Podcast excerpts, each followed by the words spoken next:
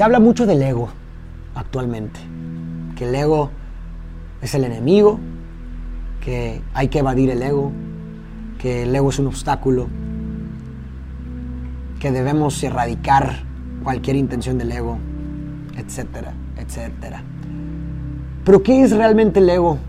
¿Qué hay detrás? ¿Realmente se puede hacer tal cosa como erradicar el ego? ¿Qué es el egoísmo? ¿Existiría un ego bueno? ¿Hay actos que no sean egoístas? ¿O cuál es, cuál es la línea que separa un acto egoísta de otro que no es egoísta? Buenos días, buenas tardes, buenas noches. Gracias por escucharme nuevamente en este que es tu podcast favorito. El día de hoy vamos a hablar sobre un tema sumamente interesante, que es un, un tema bastante relevante, que veo que está eso que está muy dentro de los pensamientos de las personas actualmente. Hay muchos libros que hablan del tema, muchas propuestas, muchas premisas. Me parece que va a ser un episodio bastante enriquecedor y bastante interesante que quizás nos vaya a dejar más preguntas que respuestas, pero bueno, ese es el punto de este episodio. Si no te has suscrito a este canal, te invito a que lo hagas en este momento para apoyar esta comunidad. Suscríbete aquí, simplemente pícale al botón de suscribirse y compártelo con un amigo o con una amiga, quizás podemos hacer que juntos crezca esta comunidad, si, si lo crees preciso, ¿verdad? Entonces, bueno, creo que la primera forma de empezar este tema, o la mejor forma de empezar este tema, es a través de la aclaración de lo que es el egoísmo y el ego, que son cosas que, bueno, sí se pueden derivar, pero ¿qué es una cosa y qué es la otra? Porque veo mucha confusión y en lo personal mucho abuso de estas palabras. Pudiéramos considerar el egoísmo como aquellos actos o aquella conducta en donde desmedidamente se busca el interés propio.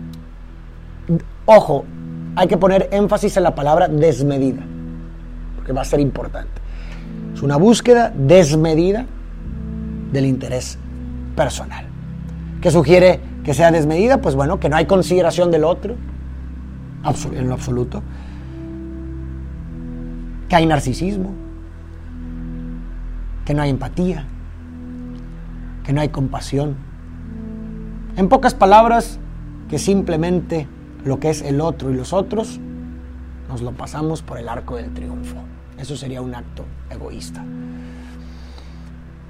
¿Y qué es el ego? ¿El ego es lo mismo? Pues no, para nada el ego, digo, comúnmente, popularmente se utiliza como este yo que desea, que tiene deseos, este yo, esta vocecita que quiere que hagamos ciertas cosas, que nos mueve a hacer una cosa sobre otra, que nos mueve a desear ciertas realidades, que nos mueve a desear ciertas cosas para nosotros, ¿no? Ese es como sería el ego, si lo pudiéramos definir. Cuando decimos, es que quiero esto, es el ego, ¿no? Normalmente la gente dice eso, es que es el ego hablando. O quiero hacer otra cosa para mí, o quiero lograr obtener cierta recompensa, ah, es que es el ego hablando. Pudiéramos decir que el ego es simplemente este yo que intenta obtener cosas para nosotros, que tiene el interés de buscar cosas que nos beneficien. Pero si lo vemos de esa forma, si estamos de acuerdo con esta definición, o vamos a partir todo lo demás desde esta definición, podríamos decir que todo acto, o detrás de todo acto hay ego. Porque en todo acto hay un intercambio, aunque sea de forma inconsciente, hasta en los actos más bondadosos, o más altruistas, o más filántropos, hay un ego detrás. Porque hay una recompensa, aunque no sea consciente. ¿Por qué ayudas a otra persona cuando la ayudas? Pues seguramente te hace sentir bien, te dota de sentido. Cualquier respuesta que des, si te seguimos preguntando por qué, por qué y por qué, vas a poder llegar a esa respuesta que simplemente te, te dota de sentido y eso es obtener algo a cambio. Ayudar a los otros se siente bien. Te hace sentir bien contigo mismo. Y eso es obtener algo a cambio.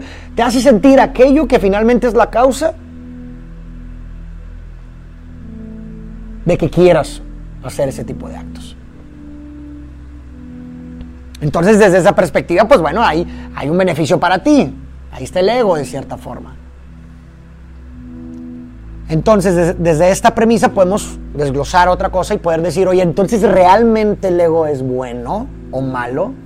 pues yo no me atrevería a decir que es bueno o malo, simplemente es. El ego es. Es más, hasta es paradójico decir que se puede erradicar el ego. Porque incluso el mero acto de querer erradicar el ego, podemos decir que viene desde el ego. Porque ¿quién quiere erradicar el ego? ¿Quién busca hacer caso omiso al ego? Pues el mismo ego, que pudiera estar haciéndote una artimaña a ti mismo. Porque si el ego es esta cosa que desea cosas para uno, pues bueno, incluso paradójicamente, el deseo del no deseo es un deseo. El deseo de no desear es un deseo.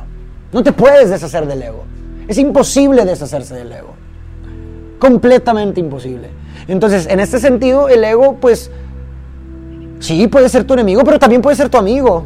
No es ni tu enemigo per se, ni tu amigo per se, simplemente es. Entonces, el ego no es bueno ni malo, no es, no es amigo enemigo, simplemente el, el ego es. Y se canaliza. Así lo veo yo. El ego se canaliza. Se canaliza ciertos actos o a otros. Se puede canalizar a ciertos actos en donde el ego se convierte en, este, en esta pulsión, o más, no, no, no, mal dicho, en donde el ego se convierte en un ego desconsiderado, que solo piensa desmedidamente en sí, entonces estamos hablando de un acto egoísta y estamos hablando de un acto en donde el ego se canalizó hacia, a mi parecer, un acto, pues, no óptimo. O podemos, de otra forma, canalizar este mismo ego hacia un acto en donde sí, pues precisamente vamos a beneficiar a otras personas, estamos considerando sus puntos de vista, vamos a buscar cómo podemos beneficiarnos todos, el bien común. Y eso sería para mí una canalización del ego de forma trascendente, de forma positiva. Ese es mi pensamiento, ese es mi lente, esa es mi perspectiva sobre el ego. No creo, insisto, que exista ego bueno ni malo. Vamos a lo mismo. Si se trata de la canalización, entonces el ego puede ser un aliado, puede ser un amigo, puede ser un apoyo. Porque, insisto, no puedes escapar de él. Es imposible. El mero hecho o el mero deseo de querer escapar de él es un deseo del ego. Es una artimaña, si así lo quieres ver. ¿Qué piensas tú al respecto? ¿Te hace sentido esto?